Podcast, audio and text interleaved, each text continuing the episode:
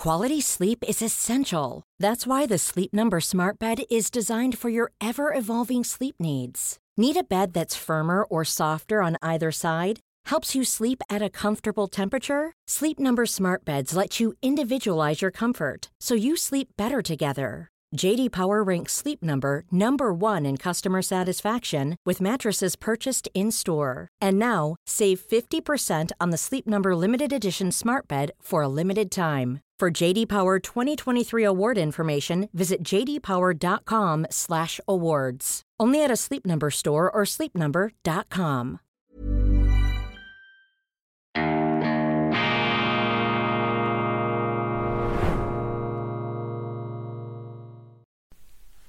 Grüezi miteinander, ganz herzlich willkommen, meine sehr verehrten Damen und Herren, hier in der guten Stube im Institut für fortgeschrittene Gegenwartskunde und angewandte konservative Studien. Das Konservative, meine Damen und Herren, das ist ja das eigentlich Progressive, denn der Konservative vergöttert nicht das Neue, einfach weil es nur neu ist, sondern er versucht immer wieder die Spreu vom Weizen zu trennen und dann hoffentlich nicht die Spreu zu erzählen, sondern den Weizen zu erkennen. Das ist Weltwoche Daily, die andere Sicht, unabhängig, kritisch, selbstverständlich, gut gelaunt. Heute erst recht am Freitag, schweizerische Ausgabe, Freitag, den 9. Dezember 2022. Vielen, vielen herzlichen Dank. Es euphorisiert mich, es begeistert mich, dass ich diese Sendung für Sie mit Ihnen auch machen darf. Darum bin ich auch nach wenig Schlaf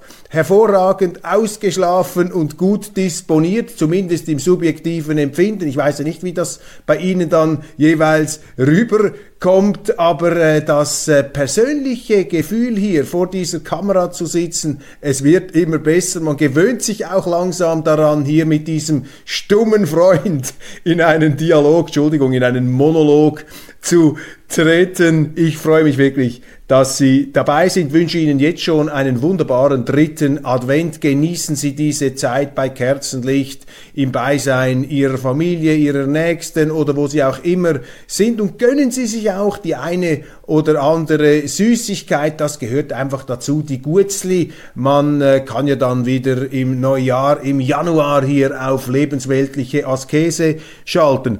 Vielen herzlichen Dank. Ich bekomme so viele Anregungen und Zusendungen. Das hier ist ein Geschenk aus meiner Redaktion. Das ist ein äh, Tintin, das ist ein Tim, Tim und Struppi als Kerze. Sieht etwas jadeartig asiatisch aus, ist aber ein Tim und Struppi, der einen Ehrenplatz hier auf dem gegenüberliegenden Bürotisch hat. Ich bin ja hier umgeben von Büchergestellen und äh, sehr schönen äh, literarischen und auch Sachbuch Werken. Ich kann das Ihnen jetzt nicht zeigen, aber hier fühle ich mich wohl. Zweite großartige Nachricht, Adventskalender, heute Türchen Nummer 9. Ich erteile Ihnen die offizielle Bewilligung ist auch erst jetzt der Fall, dass Sie äh, entsprechend die theologischen Ausführungen von Gottfried Locher sich anhören können. Es bringt gar nichts, wenn Sie das vorher aufmachen. Das ist ja ein Zusammenspiel zwischen diesem analogen Kalender, der Bibel mit ihren ewigen Weisheiten und der digitalen Welt. Wir verschalten das alles hier in der Hoffnung, dass wir Ihnen auch diese unsterblichen Bibelschätze, diese Bibelweisheiten bringen können. Und Gottfried Locher ist sozusagen der Lord Siegelbewahrer des theologischen Denkens. Er hat ja unglaubliche Erfahrung auch als Prediger, als Pfarrer im Berner Münster international. Er kennt die anglikanische Kirche. Er ist auch kein Gegner der Katholiken. Er kommt aus einer ganz bedeutenden Theologenfamilie. Sein Großvater hat ein Standardwerk über Zwingli geschrieben. Aber ich sage Ihnen, er ist kein Zwingli. Er ist keiner, der da mit dem Schwert und dieser äh, absoluten gefriergetrockneten mm, protestantisch-orthodoxen Art und Weise auftritt, sondern er hat eben auch ein äh, Gespür und auch ein Herz für andere Konfessionen, vor allem auch für die katholische Konfession. Und ich bin ja doppelt äh, gemoppelt aufgewachsen in dieser Hinsicht. Vater Katholik, Mutter Protestantin, Großvater wollte vom lieben Gott nichts mehr wissen, da er den Krieg, den Zweiten Weltkrieg noch hautnah erlebt hat. Und so ist bei mir ein interessantes Gemisch aus theologischen Einflüssen entstanden. Und äh, ich beschäftige mich ja da und äh, dilettiere auch gelegentlich in diesem Feld. Ja, das große Thema, meine Damen und Herren, in der Schweiz ist ja äh, die Departementsverteilung, die Neuwahl, die Nachbeben der Bundesratswahl. Allerdings ich rufe in Erinnerung, was der abtretende Finanzminister Ueli Maurer in seiner brillanten, spontanen Grundsatzrede gesagt hat. Ich nehme an, es war eine Grundsatzrede, eine spontane, nicht eine antrainierte. Von Boris Johnson sagte man ja dem früheren britischen Premier, er habe alles äh, bis zum Stottern und zum Versprechen ähm, einstudiert, aber es habe dann so gewirkt, wie wenn das alles im Moment passiert. Mein Eindruck ist, wie da Uli Maurer am Mittwoch gazellenhaft ans Rednerpult gesprungen ist, sichtlich befreit von den Zentnerlasten seines Amts. Man muss ja jedem neu gewählten Bundesrat nicht gratulieren, sondern kondolieren, denn er begibt sich in ein komplett fremdgesteuertes, äh, ferngesteuertes Leben. Da wirst du von A bis Z durchkontrolliert und bist äh, 100% eingespannt in einer Mühle von Sitzungen und Pflichtterminen und so weiter. Und äh, deshalb äh, ist das auch ein großer Rucksack, den man da anzieht. Und man hat gemerkt bei Uli Maurer, dass er diesen Rucksack ähm, abgelegt hat. Und dann ist wie die Schwerkraft äh, von ihm weggefallen. Also wie in, ähm, auf dem Mond konnte er da plötzlich mit einem Satz weiter springen. Uli Maurer, und er hat eben den wesentlichen Satz gesagt, die Bundesräte sind eine Fußnote unserer Geschichte. Das ist für mich der Satz des Jahres. Die Bundesräte sind uns, sind eine Fußnote in unserer Geschichte. Etwas verknittert haben die Kollegen da aus ihrer Wäsche geschaut, als er das so in den Nationalratssaal gesagt hat. Denn ein Bundesrat selbstverständlich ist natürlich eine Person, die 150 Prozent erfüllt ist vom Glauben an die eigene Bedeutsamkeit Umso heilsamer ist es, wenn da einer daherkommt, einer, der übrigens systematisch unterschätzt worden ist auf allen Stufen seines Lebenswegs, wenn da einer kommt, nach übereinstimmender Auffassung einen sehr guten Job gemacht hat als Bundesrat, wenn er da diesen etwas ungeschminkten Spiegel da, diesem äh, politischen Eitelkeitenkabinett vorhält. Nun also die Departementsverteilungen, immer vor dem Hintergrund, dass die Bundesräte eine Fußnote der Geschichte sind. Wir wollen das nicht überschätzen, aber trotzdem interessant. Diese Verteilung der Zuständigkeiten kann meines Erachtens, ich äh, bin da zu einer gewissen Zuversichtlichkeit neigend, ich bin immer etwas überoptimistisch auch im Beurteilen des Politischen, vielleicht auch deshalb, weil der Negativismus in den Medien überwiegt. Für mich ist diese Sitzung, auch die Zeit, die da in Anspruch genommen wurde, um die Departemente zu verteilen. Das ist für mich jetzt ein gefühlsmäßig und von allem, was ich da aufschnappe und erfahre, eine gute Sache. Ich glaube, das ist Ausdruck der Tatsache, dass das hier passiert in diesem neu zusammengesetzten Bundesrat, was ich hoffnungsfroh bereits quasi als Möglichkeit einmal skizziert habe, nämlich dass das Teamdenken, der Teamgedanke, das Zusammenspiel und auch die Offenheit des Gremiums, dass die durch die beiden Neuen verbessert worden ist. Wir haben also einen vielleicht nicht mehr so widersporstig besetzten Bundesrat. Albert Rösti ist ein ähm, anschmiegsamerer Politiker als Ueli Maurer, der dann auch mal mit einer ziemlichen Blutgrätsche da den Gottesdienst stören konnte, was sehr viele Leute in den letzten Jahren, inklusive ich, als wohltuend empfunden haben. Albert Rösti ist einer, der mit seinem spitzbübischen Lächeln einfach dem kann man nichts übel nehmen. Der ist rein schon Auftritt her, fürchtet man sich nicht vor ihm Ist übrigens auch eine äh, Qualität, die man generell äh, mit Bundesräten auf der bürgerlichen Seite in Verbindung bringt. Die Linken bringen eher ihre Scharfmacher da in den Bundesrat hinein, aber bei den Bürgerlichen, da musst du eher etwas die Domestizierten da, die Zahmen nach vorne bringen mit den anderen, die haben gar keine Chance. Aber die Linken, die können da irgendwie mehr mit sogenannten Hardlinern auftrumpfen. Wie auch immer, Albert Rösti möglicherweise, vielleicht täusche ich mich, nicht diese Widerstandskraft, dieses, äh, diese Kraft des Gegensteuerns eines Ueli Maurer, deshalb vielleicht etwas harmonischer, aber auf der anderen Seite, Simonetta Sommaruga ist nicht da, die Frau, die um sich herum oftmals die Atmosphäre einer antarktischen Eiswüste verbreitete, wo man jetzt nicht unbedingt den absoluten Drang verspürt hat, mit ihr in eine angeregte Diskussion einzusteigen. Vielleicht war das auch nur bei mir der Fall, dass ich mir da jeweils die eine oder andere Frostbeule äh, geholt habe, wenn ich mich mit Frau Bundesrätin Sommaruga unterhalten habe. Aber mit Rösti und Elisabeth Bohm-Schneider, die gegen den Willen ihrer eigenen Partei in dieses Gremium äh, gewählt worden ist, weil sich eben die Parteileitung der SP verzockt hat. Ich habe den Eindruck, das könnte noch eine Chance sein für ein besseres Teamwork, für ein besseres Zusammenspiel, zumindest diese Frohnaturen, diese auch etwas pulswärmerhaften Politiker, die eine gute Stimmung verbreiten, auch etwas chaotisch äh, gelegentlich da auftreten, aber durchaus natürlich äh, ihre Leistungsausweise im Hintergrund haben. Ich bilde mir ein, ich stelle mir vor, dass da das Zusammenwirken besser funktioniert, damit auch die bessere Debattenqualität und hoffentlich auch die bessere Entscheidungsqualität. Jetzt allerdings sieht man, und das ist bemerkenswert, die äh, Bürgerlichen hier, die vier, haben schon länger zusammen äh, diskutiert um diese Departementsverteilung im Sinne vielleicht etwas der Bürgerlichen mit der Rechtsmehrheit zu beeinflussen. Das zumindest äh, lese ich aus den ganzen Entwicklungen heraus. Denn Albert Rösti, der Energiepolitiker, übernimmt jetzt just dieses UWEG, dieses Umwelt- Energie- und Verkehrsdepartement. Das ist eine ganz große Baustelle, ein Trümmerhaufen, zuletzt in linker Hand, davor in der Hand von Doris Leuthard, die von Atom Doris zur grünen Doris mutierte in atemberaubendster Geschwindigkeit. Jetzt Albert Rösti kann dort beweisen, dass er als Vertreter einer bürgerlich-marktwirtschaftlichen Orientierung eben dieses Hauptziel des Bundesrates, eine sichere und bezahlbare Energieversorgung zu gewährleisten, dass er dieses Ziel voranbringen kann,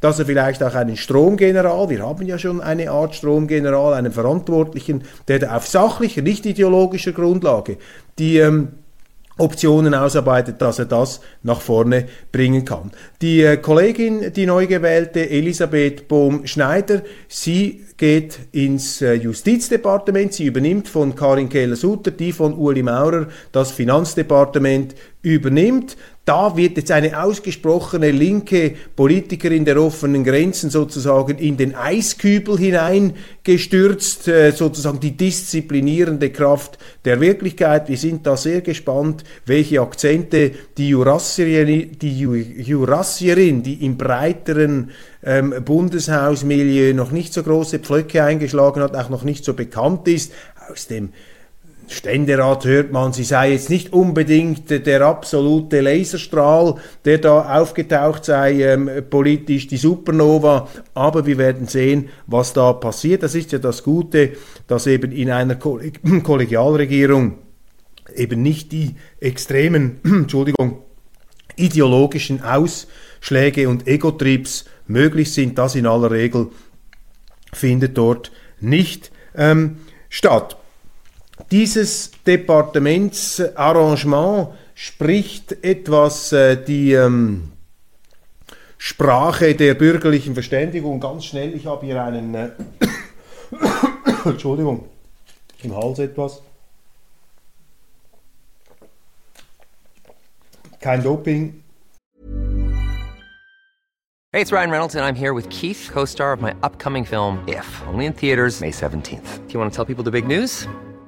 All right, I'll do it. Sign up now and you'll get unlimited for $15 a month in six months of Paramount Plus Essential Plan on us. Mintmobile.com slash switch. Upfront payment of $45 equivalent to $15 per month. Unlimited over 40 gigabytes per month. Face lower speeds. Videos at 480p. Active Mint customers by 531.24 get six months of Paramount Plus Essential Plan. Auto renews after six months. Offer ends May 31st, 2024. Separate Paramount Plus registration required. Terms and conditions apply if rated PG. Quality sleep is essential. That's why the Sleep Number Smart Bed is designed for your ever evolving sleep needs. Need a bed that's firmer or softer on either side? Helps you sleep at a comfortable temperature? Sleep Number Smart Beds let you individualize your comfort so you sleep better together. JD Power ranks Sleep Number number 1 in customer satisfaction with mattresses purchased in-store. And now, save 50% on the Sleep Number limited edition Smart Bed for a limited time. For JD Power 2023 award information, visit jdpower.com/awards. Only at a Sleep Number store or sleepnumber.com.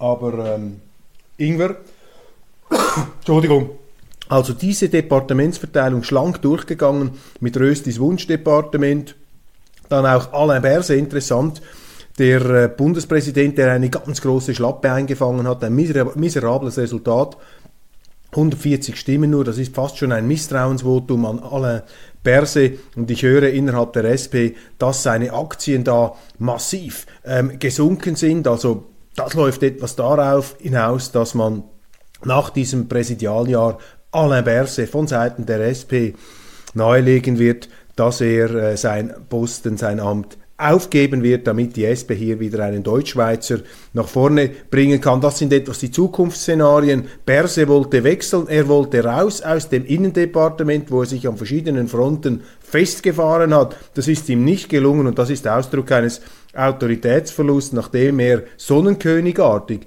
über Wasser äh, zu gehen schien, da hochgejubelt und hochgehoben, ähm, dauerparfümiert von einer Sympathiewolke der Medien, die ihm treu ergeben zu Füßen lagen, vor allem die Medien des Ringier Verlags, ist er nun wieder in der harten Prosa einer neuen bundesrätlichen Realität angelangt? Und eben dieses Resultat bildete sozusagen den Anfang eines Autoritätsverlusts. Da, zielt, da läuft jetzt die Uhr, Alain Berset ganz klar angezählt. Guy Parmelin, der etwas stille SVPler im Bundesrat ist auf seinem Wirtschaftsdepartement geblieben, da keine ähm, Veränderungen, auch Viola Amherd, sie ist weiterhin Wehrministerin, aber die Rochaden, das, was wir jetzt gesehen haben, das zeugt davon, dass hier die Bürgerlichen sich verständigt haben, die FDP und die SVP. Und Vielleicht irre ich mich ja im Positiven, aber man darf sich auch mal im Positiven irren. Ich attestiere diesem Bundesrat ein gegenüber dem letzten Bundesrat verbessertes Gesprächsklima und da ist auch wichtig, dass eben Elisabeth Baum-Schneider dabei ist. Eine Eva Herzog hatte auch etwas äh, diese Eisbergqualitäten einer Simonetta Sommaruga. Darum äh, wollte man ja auch von Seiten der SP sie unbedingt im Bundesrat haben, weil sie auch äh, mit der Stahlseite politisiert, weil sie ihre Sachen durchsetzen kann. Und die SP ist im Moment, das höre ich auch aus denen, die da ihre Präsentationen gemacht haben in den Hearings des Bundesrates. Die SP, die Sozialdemokratische Partei, ist momentan in der Schweiz mit Abstand die humorloseste Partei und sie ist auch etwas äh, verärgert, äh, gefrustet. Das sieht man am Verhalten der äh, prominenten Exponentin Jacqueline Badran, der Zürcher Nationalrätin, die Albert Rösti mit der Comicfigur Alfred E. Neumann verglichen hat. Ja, das ist so einer ihrer typischen Ausraster. Ähm, sie ist ja eine der äh, ungehobelsten Politikerinnen unter der Bundeshauskuppel. Wenn sie in der SVP wäre, hätten sie die Medien schon längst äh, zum Abschuss freigegeben, geradezu aus dem Verkehr gezogen. Und weil sie eben bei der SP ist, kann sie sich da alle möglichen Unflätigkeiten erlauben. Und Frau Badran rotzt immer so dahin, wenn irgendetwas nicht in Ordnung ist, wenn sie nicht im Element ist. Äh, vielleicht ist auch Teil ihres äh, ganzen äh, persönlichen Ego-Marketings. Ich weiß nicht. Auf jeden Fall, diese Ausfälligkeiten zeigen, dass bei der SP der Haussegen schief hängt, dass da etwas nicht mehr so im Lot ist. Dann Daniel Josic, Der Mann, der immerhin 58 Stimmen bekommen hat, da der Sprengkandidat in eigener Sache, der sich selber zum Kandidaten erklärt hat, der sich selber gekürt hat, der sich selber verkauft hat, der geglüht hat sozusagen vor den äh, Möglichkeiten und Perspektiven einer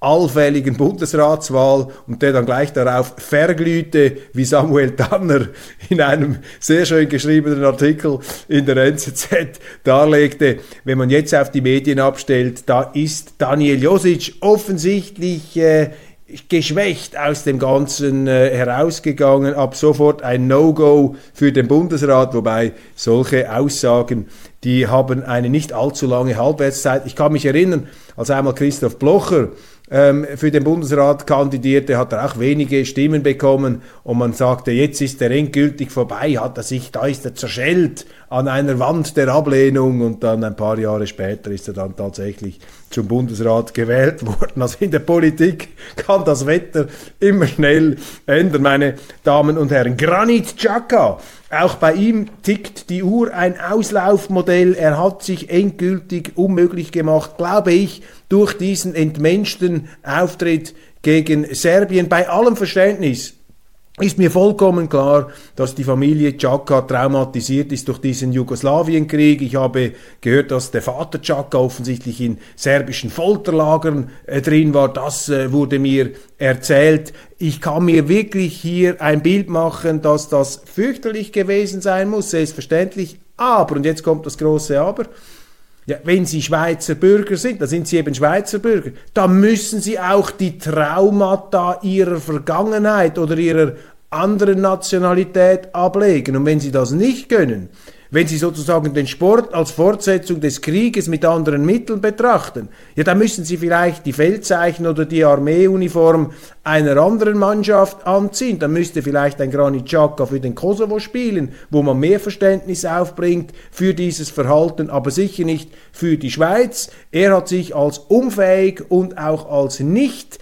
geeignet für diese Captain-Würde ähm, erwiesen, aber unfähig sind auch seine Vorgesetzten, die das einfach zulassen, die das auch nicht kritisieren. Und jetzt ist Sascha Rufer, da der eloquente, auch zu einer gewissen barocken Überausführlichkeit neigende Sportreporter und Chefkommentator des Schweizer Fernsehens, der da das Eis gebrochen hat und wiederholt, was ich hier schon seit längerem sage, dass nämlich ähm, ein Captain Chaka äh, nicht äh, keine Zukunft hat. Und das ist jetzt natürlich in den Boulevardmedien der ganz große Renner, diese Aussage. Ähm, ja, offensichtlich sickert jetzt diese Einsicht in den Mainstream durch. Sie erinnern sich vor ein paar Jahren Fußball-WM in Russland mit den Doppeladlern, damals Schweiz äh, gegen Serbien, die Doppelkopfadler, nicht wahr das Nationalwappen von Kosovo haben sie gemacht, damals nach ihren Toren. Ich habe das in der Weltwoche ähm, sehr stark angeprangert, auch in Fernsehsendungen dagegen geredet. Das geht einfach nicht wenn man ein Schweizer Nationaldress anhat. Man hat alles damals, äh, man hat das kritisiert, man hat gesagt, ja Köppel, was soll das und so weiter.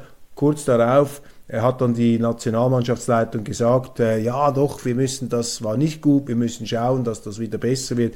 Aber die haben vielleicht etwas daraus gelernt, aber sie machen einfach nichts damit. Dann diese skurrile Razzia gegen die Reichsbürger in Deutschland die auch eine Großinszenierung der Medien war. Sie haben davon vielleicht gehört, ich habe es in der internationalen Ausgabe angesprochen, werde das auch in der heutigen internationalen Ausgabe noch ähm, tun. Diese Reichsbürger eine Gruppe aus meiner Sicht von Spinnern ohne jede politische Relevanz. Jetzt wird hier behauptet, ich kenne natürlich die Details nicht, vielleicht stimmt es auch, was Sie sagen, die hätten da Waffenarsenale angelegt und ein Prinz äh, habe da die Staatsgeschäfte dann übernehmen wollen. Das wird jetzt von den Behörden Verfassungsschutz und Innenministerium als die ganz große Bedrohung von rechts dargestellt. Ich stelle einfach fest, sowohl in deutschen Medien, auch in Schweizer Medien werden da doch ziemlich vernehmliche Fragezeichen gesetzt, eben eine Inszenierung, man äußert den Verdacht, das ist ein Ablenkungsmanöver gegen diese Migrationsprobleme, die die Innenministerin hat, jetzt auch mit diesen Mordfällen da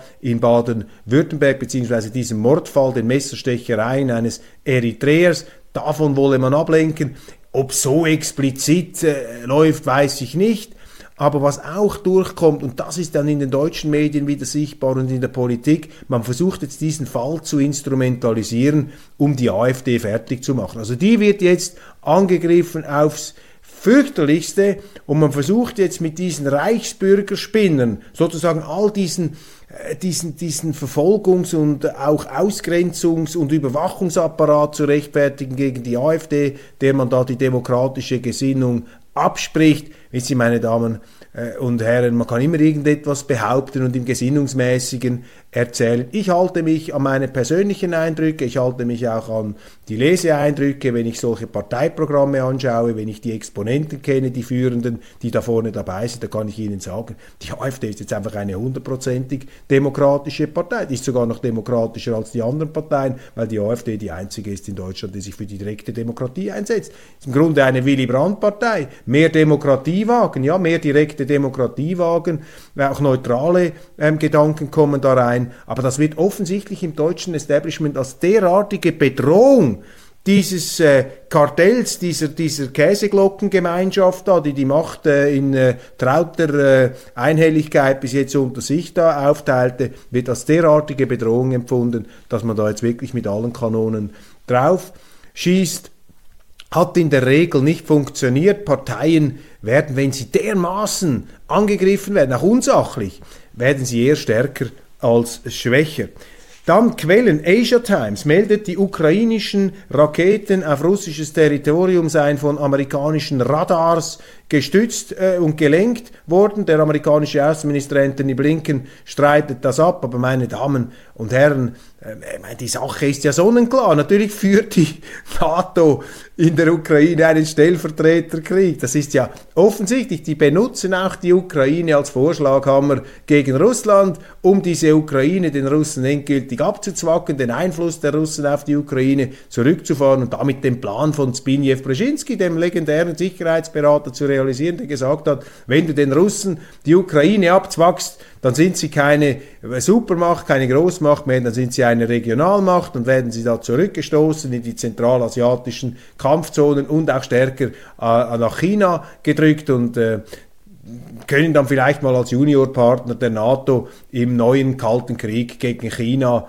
eingebaut werden. Nur die Russen, ja, das größte Land der Welt mit Rohstoffreserven. Ich weiß nicht, ob sich die einfach wie so ein, eine Spielfigur aus Mensch ärgere dich nicht, so wie ein Töckel da einfach herumschieben lassen. Ich glaube, die sind da nicht wirklich einverstanden mit dieser äh, Geopolitik, aber es zeigt halt einfach auch die ganz brandgefährliche Dimension dieses Konflikts, meine Damen und Herren. Ich meine, dass die Ukrainer sind nicht zu bremsen und wenn jetzt die Amerikaner noch helfen mit dem Radar, wie hier die Asia Times meldet, russische Ziele in Russland anzugreifen. Das ist ein Spiel mit dem Feuer. Was bezwecken die eigentlich? Wollen die die Russen so weit provozieren, dass die dann losschlagen, dass die dann wirklich mal Putin äh, die ihm verfassungsmäßig zustehende Selbstverteidigungsmacht mit dem Einsatz von Atomraketen, dass er das macht? Will man ihn jetzt noch so weit provozieren? Also diese Eskalationsdynamik, meine Damen und Herren, ist schlecht. Ich bekomme manchmal Zuschriften, die sagen, ja, mit dieser Kritik rechtfertigen Sie Putin Ihnen, Herr Göppel, da rechtfertigen Sie diesen fürchterlichen Angriffskrieg. Dummes Zeug, hat doch überhaupt nichts mit dem zu tun. Ich sage, wir müssen zurück zum Frieden und wenn du einen stabilen Frieden willst, dann musst du alle Interessen berücksichtigen, auch die russischen, ob einem das passt oder nicht. Alles andere ist ein totalitärer mm, Dominanzanspruch, ist ein, äh, ein, ein Absolutheits- Wahn, der sich da ausbreitet, dass nur die eigenen Interessen äh, zur Geltung kommen dürfen und die anderen müssen da sozusagen bedingungslos kapitulieren, das ist doch nicht, völlig nicht angemessen der jetzigen Situation. Wladimir Putin hat übrigens eine Fehleinschätzung äh, zugegeben.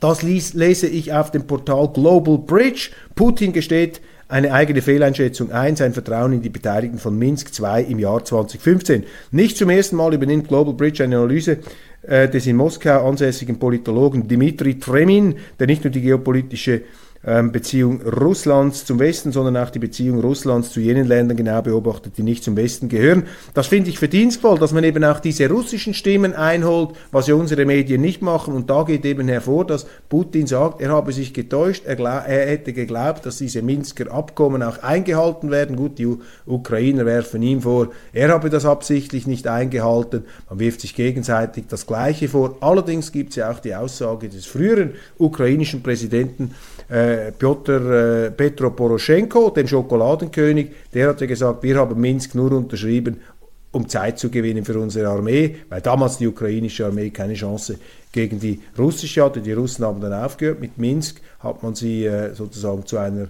einem Verhandlungstisch gebracht und Poroschenko hat ja dann gesagt, ja, nein, wir haben das nur gemacht, um Zeit zu gewinnen.